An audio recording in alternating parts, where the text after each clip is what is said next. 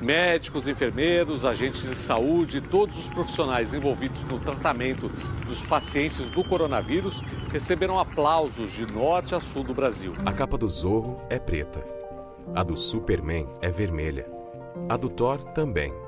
A do Batman tem um morcego. A sua é branca. Vista o jaleco para essa missão. Em meio a salvas de palmas, santificações e adesivos de gratidão nas redes, somos o país com mais mortes de enfermeiros por coronavírus no mundo. 160 mortos até o dia 28 de maio, segundo os Conselhos Internacional e Federal de Enfermagem, o COFEN. No Brasil, esse número reflete problemas que a categoria enfrenta desde antes da pandemia. A profissão não tem regulamentação de carga horária e nem de piso salarial, ou seja, não tem leis para garantir condições adequadas, levando em conta a natureza do trabalho de enfermeiros, técnicos e auxiliares de enfermagem.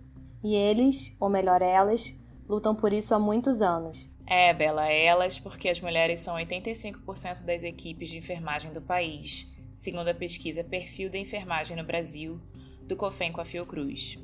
E essa pesquisa também mostra que negras e negros são mais da metade dos profissionais da área um dado relevante para a gente refletir essas condições de trabalho que o coronavírus trouxe à tona, né?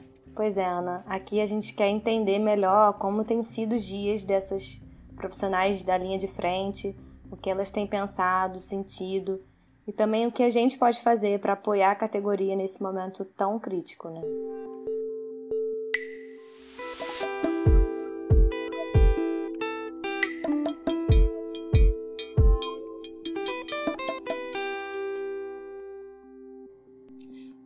É legal dizer que a gente segue gravando cada uma da sua casa, porque, né?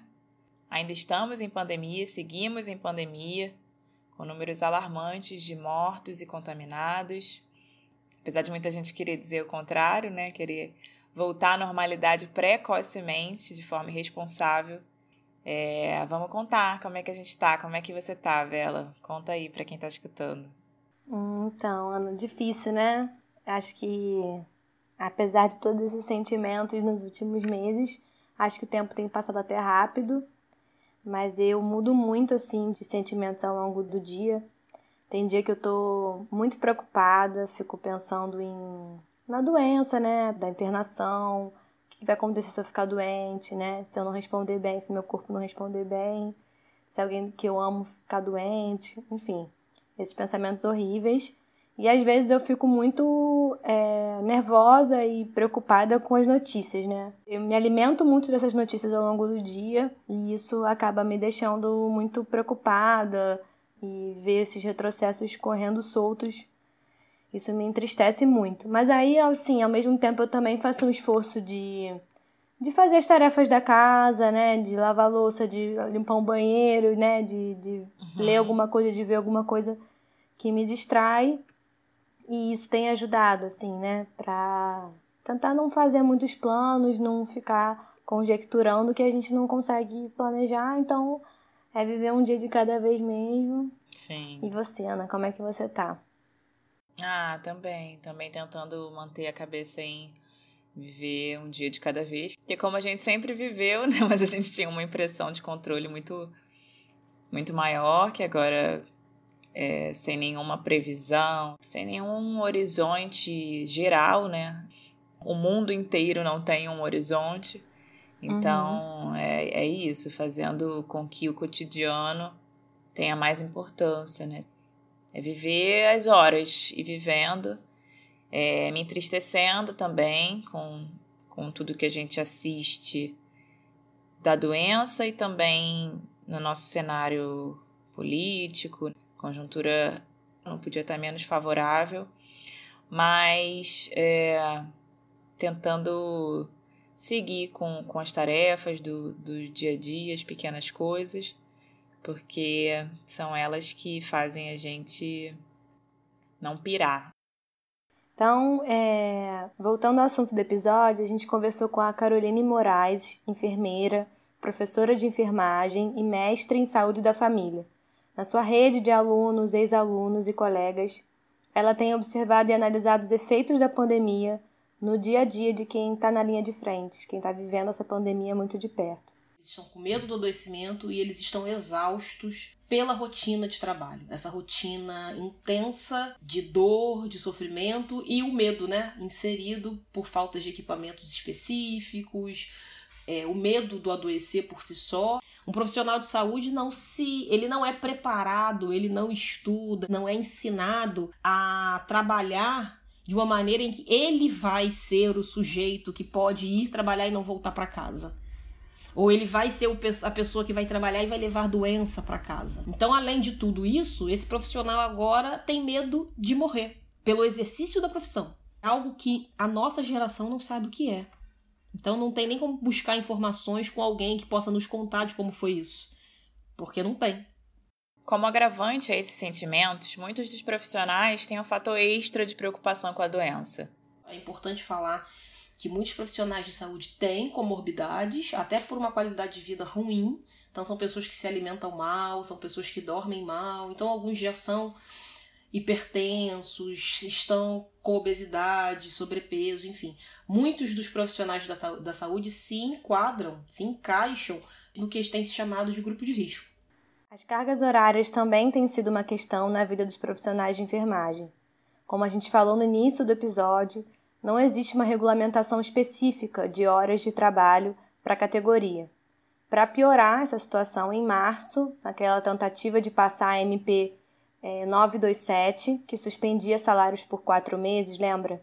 O texto, que não foi aprovado, incluía artigos que dificultavam ainda mais as jornadas dos enfermeiros em meio à crise do coronavírus. Ou seja, né, não basta já não ter condições adequadas, ainda tem que ficar atento a esse tipo de brecha para retrocessos, né? Muito triste.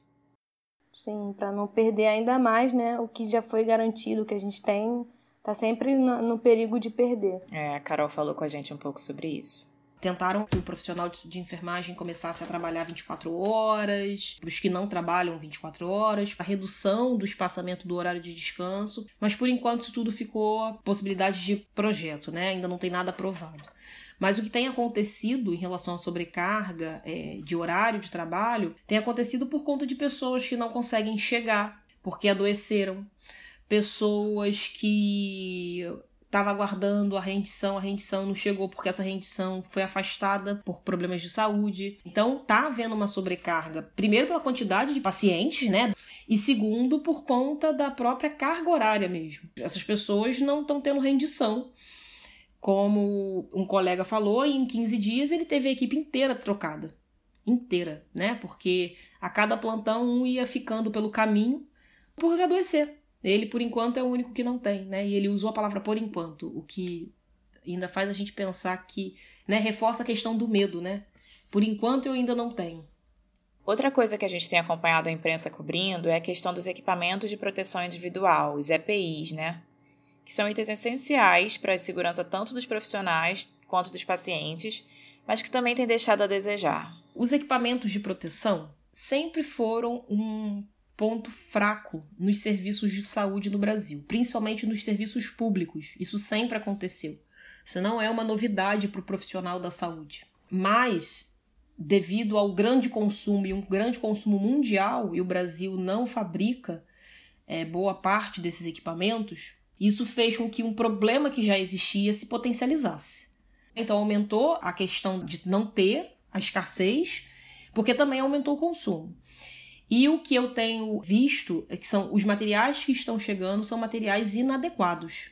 Tem hospital, posto de saúde que está fornecendo para a equipe é, máscaras cirúrgicas que não atendem às recomendações mínimas de proteção, né? Máscaras quase que transparentes, que não está protegendo nenhum, nada esse sujeito, é, enfim, consequentemente não está protegendo o paciente também, né?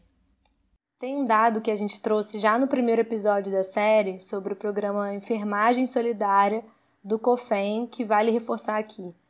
A cada 11 minutos, um profissional liga para esse serviço para relatar crise de ansiedade antes e durante os plantões, insônia e dificuldades para descansar, exaustão com o volume de trabalho, medo do risco de infectar familiares, preocupação com a superlotação de UTIs e leitos sofrimento com a distância da família, entre muitas outras angústias.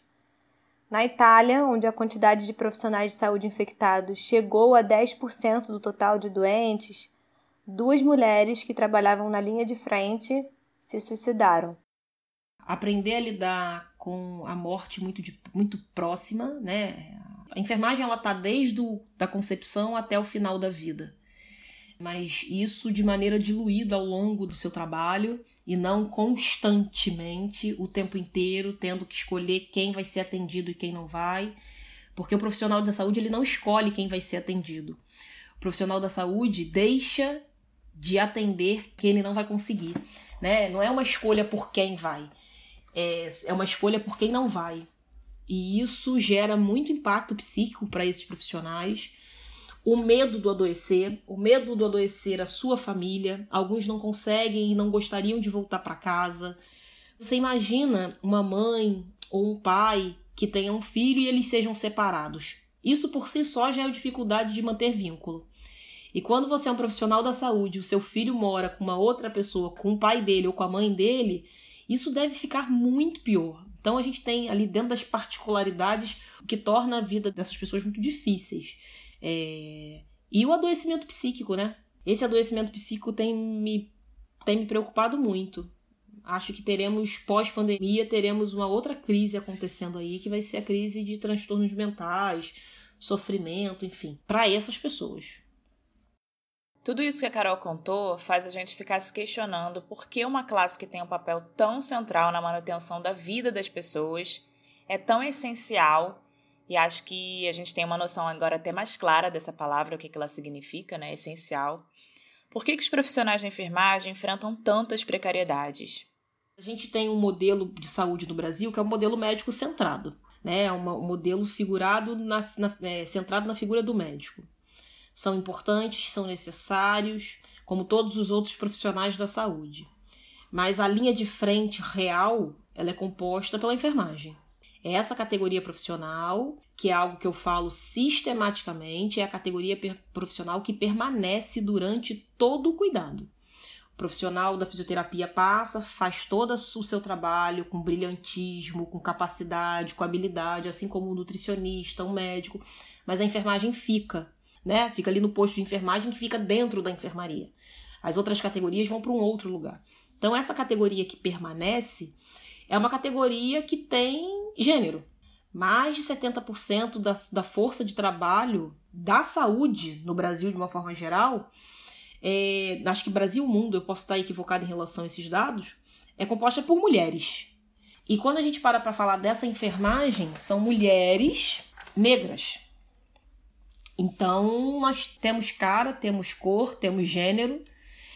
E se a gente for pensar e fazer uma articulação de que maneira que essa população, mulheres e negros, são tratados no Brasil, como que são os salários, quais são as oportunidades, talvez isso diga muito do porquê que a nossa categoria até hoje luta por uma regulamentação, por qualidade de trabalho melhor. A enfermagem brasileira, ela tem cara, ela tem gênero e tem cor. E aí quando você vai ver as, as demandas dessa categoria, você vê que ela não está muito distante de outras categorias profissionais que também possuem essas características. Então, profissionais que sejam majoritariamente compostos por mulheres e por negros estão sempre aí, e aí não é a Caroline que está falando, é o IBGE que traz isso com todas as suas informações e dados, são categorias menos remuneradas, são categorias que a gente não enxerga, são categorias que a gente lembra só quando acontece uma coisa ou outra. E isso diz muito do porquê que a gente não consegue uma regulamentação profissional, né? Tem uma articulação muito clara sobre isso. Talvez se essa enfermagem brasileira fosse branca, fosse masculina, talvez em duas semanas esse projeto já teria sido aprovado. Por outro lado, o que a gente vê acontecendo durante a pandemia é uma exaltação, pelo menos nos discursos, né, desses profissionais. As falas que abriram o programa hoje, colocando eles como super-heróis ou como redentores, você já deve ter visto por aí as pessoas falando em enfermagem por amor. E a gente quis saber o que a Carol pensa desses rótulos. É, o enfermagem por amor, e aí eu que sou enfermeira e estou na graduação, é algo muito comum da gente ouvir quando esses alunos estão ali no primeiro período, né? Porque eles chegam mesmo com essa ideia de que querem cuidar, que tiveram uma vivência e aí aquela coisa maternal, né, de uma maternagem muito significativa. E aí demora um tempo para a gente conseguir mostrar que não é isso, né? Não é por amor, mas é com amor, né? Porque o trabalho, o, o ato de cuidar, ele é um ato que vai ter relação real com os afetos, né, com as emoções, isso acontece. Ninguém está dizendo que não é para acontecer, na verdade deve acontecer. Mas quando a gente vem para essa lógica de enfermagem por amor, por amor eu não exijo um equipamento de proteção individual. Por amor eu não vou batalhar por condições de salários mais dignos, condições de trabalhos mais significativas. E aí quando joga isso para o herói, que foi o que a pandemia trouxe, né? A gente é, agradece as palmas, se sente lisonjeado por nos reconhecer enquanto pessoas que são necessárias, mas deixa o herói para as crianças, né? O lúdico funciona com elas. É bom que a criança saiba olhar para o enfermeiro e ver que ele é herói, né? Porque depois ela vai crescendo e esse herói vai ganhando outro lugar, porque todos nós tivemos os nossos, né, as nossas heroínas quando éramos crianças. Então, essa discussão com as crianças eu acho ótima, pela lógica do lúdico, enfim, pelo imaginário. Agora, para o adulto, esse adulto que está ali batendo palma, me agradecendo, eu agradeço, mas peço para que ele faça parte de um movimento que solicite, que exija das autoridades uma enfermagem de qualidade. Não me retire a humanidade, né? Sou de carne e osso, tenho família, tenho medo, e mereço e devo ser bem remunerada pelo meu saber que é pautado em ciência, que é pautado em desenvolvimento de habilidades e competências.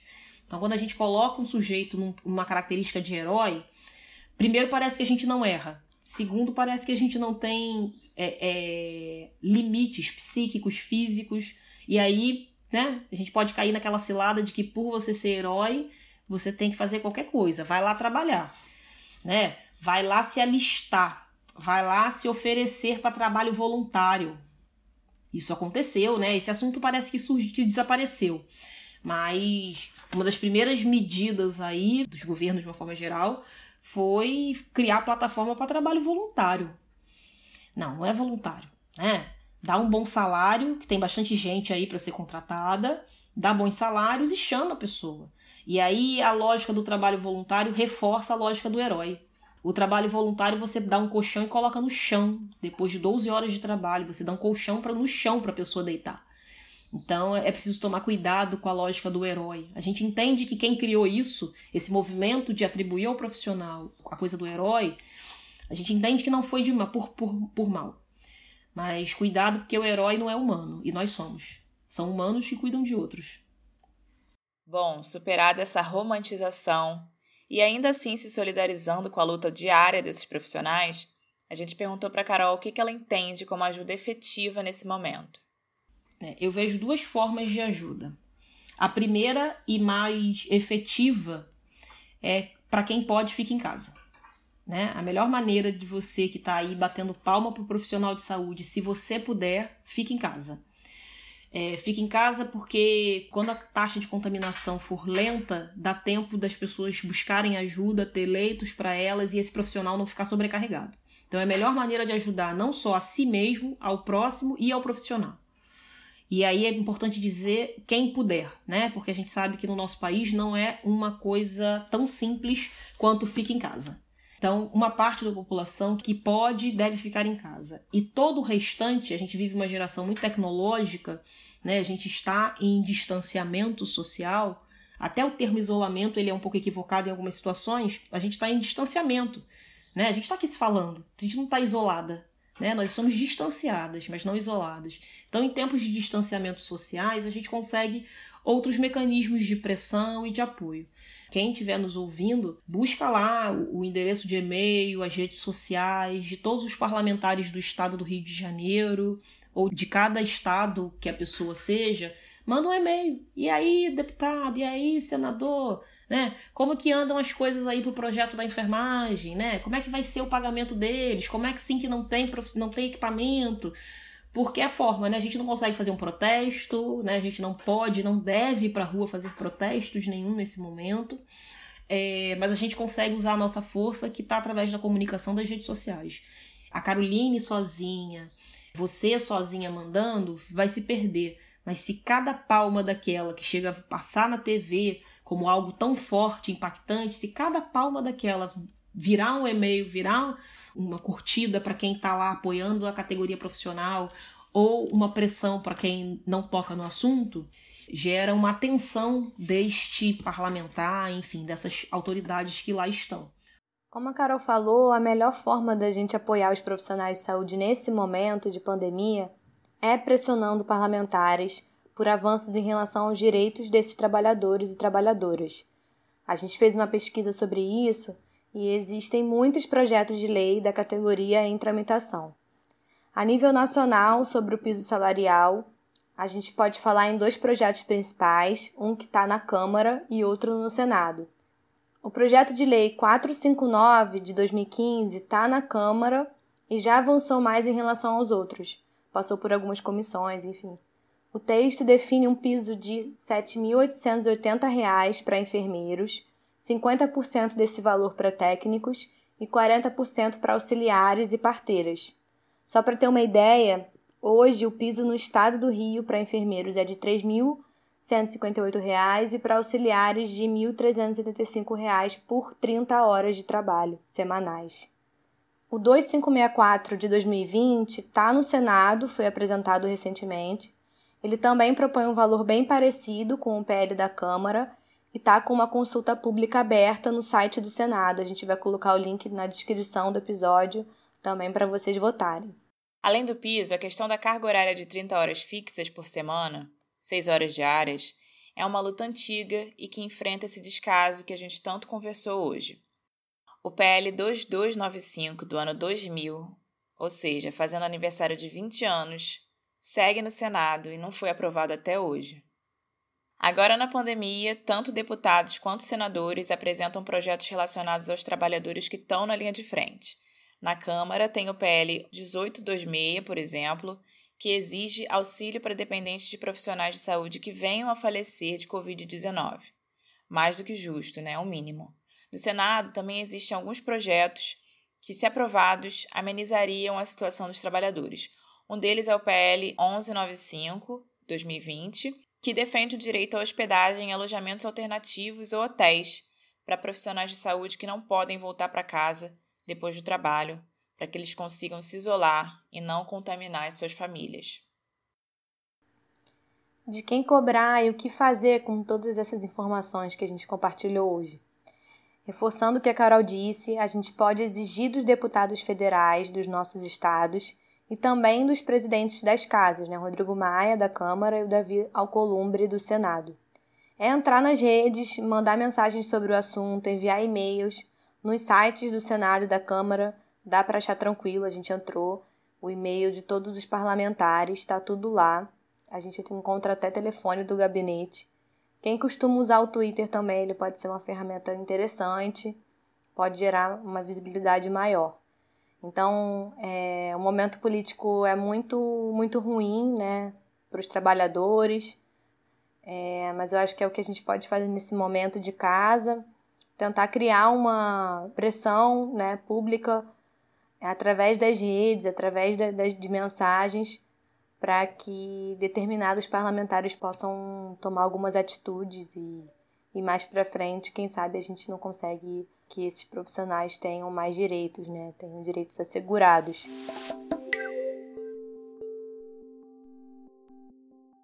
Deixar um agradecimento especial para Carol pela entrevista, foi muito importante tudo que ela colocou para gente, deu muita luz para a gente montar esse, esse programa a partir das falas dela, a partir do que ela trouxe. Muito obrigada, querida. E para você também que está escutando, Obrigada por nos ouvir, por nos acompanhar. A gente tá nas redes sociais sempre como Ventre Nós, tanto no Instagram quanto no Facebook. Também subimos os episódios no YouTube, se você não for muito familiarizado com as ferramentas de podcast ainda, tá tudo lá no YouTube. É, e a gente pede sempre para que as pessoas compartilhem, né, Bela, o que a gente sobe aqui. Sim, mandar por WhatsApp, né, para as pessoas que vocês acham que possam gostar desse conteúdo. E se cuidem, cuidem dos seus familiares se possível, fiquem em casa e até o próximo episódio. Um beijo para vocês. Se tiver que chorar, chora. Se tiver que se distrair, não assistir nenhum, nada de TV, não assista, né? Tentem preservar a sanidade e a saúde mental, se é que é possível. Mas é importante manter a atenção, se manter alerta. Todos nós temos, estamos ouvindo, estamos percebendo e alguns até desejando e acreditando que vamos estar diante de um novo normal. E aí, como apaixonada por história como sou, todas as grandes pandemias, todas as grandes questões econômicas que também tiveram no mundo, é, o novo normal estabelecido não necessariamente foi um novo normal bom. Então é importante que a gente fique atento, porque muitas pessoas podem trazer soluções, soluções essas que vão ser um novo normal, mas um novo normal muito estranho. E de resto é se cuidem, fiquem em casa, redobrem a atenção com os cuidados de higiene protejam as crianças. Muitas delas sequer sabem o que está acontecendo, né? De uma hora para outra os avós desapareceram, os amiguinhos da escola desapareceram. Então, elas merecem uma atenção muito especial, para além de todas as outras coisas que a gente falou aqui. Pode sim. Uma central de podcasts produzidos e apresentados por mulheres.